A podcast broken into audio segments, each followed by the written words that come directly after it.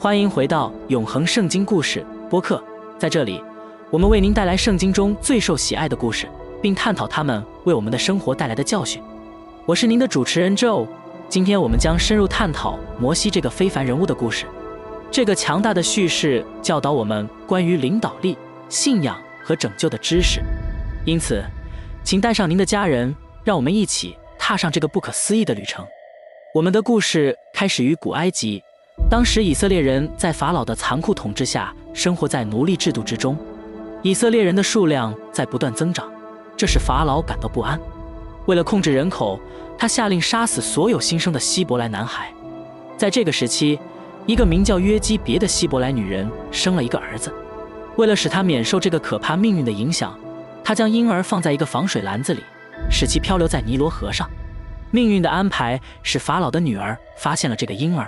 收养了他，并给他起名叫摩西。尽管摩西在埃及王室长大，但他从未忘记自己真正的血统。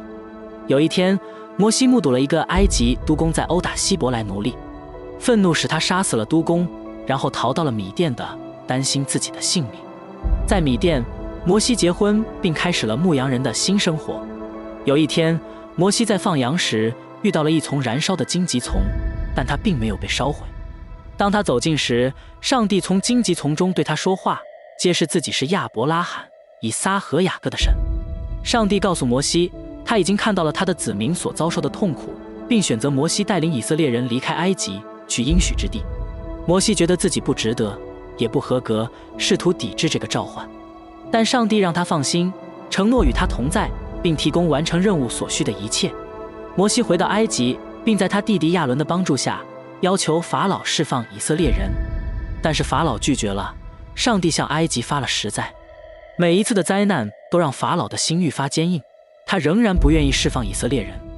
最终，在第十灾长子死亡之后，法老屈服了，以色列人得以自由。然而，法老改变了主意，派军队追击以色列人。当以色列人到达红海时，他们发现自己被逼进了逼近的埃及军队。和无法通过的水之间，但上帝有计划。他命令摩西举起他的杖。当他这样做时，红海的水奇迹般的分开，让以色列人在干燥的地面上通过。当埃及人试图跟随时，水合上了，淹死了整个军队。逃离埃及后，以色列人在沙漠中漫步多年。在这段时间里，摩西登上了西奈山，在那里从上帝那里领受了十诫。这些诫命。成为以色列人道德和精神生活的基础。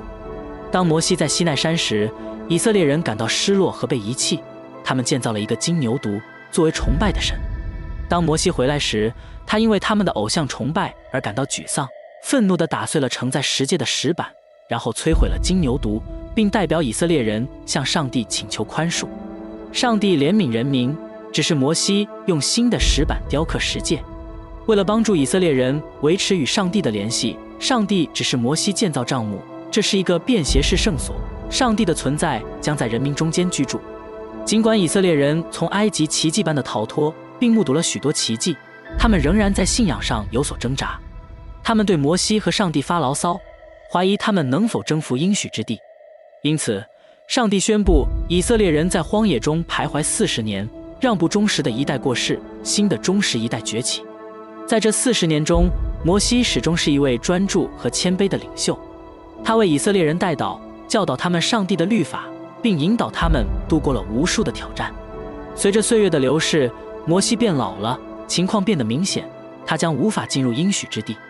上帝向摩西展示了这片土地，并在一百二十岁时，摩西去世。以色列人哀悼他们伟大的领袖约书亚，摩西的忠实助手。接过了带领人民进入应许之地的重任。摩西的生命证明了信仰、服从和毅力的力量。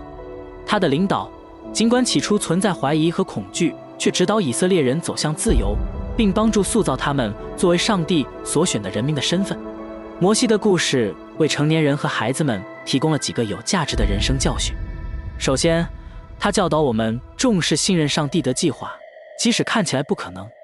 摩西的信仰和服从使他能够领导以色列人走向自由，为弥赛亚的到来打下了基础。其次，故事提醒我们领导中谦卑和自我牺牲的力量。摩西面对许多挑战和挫折，但他始终坚定地致力于上帝和他的人民。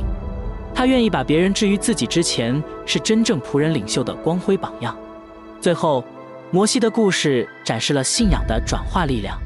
尽管他怀疑和缺点重重，但摩西成为上帝手中的有力工具。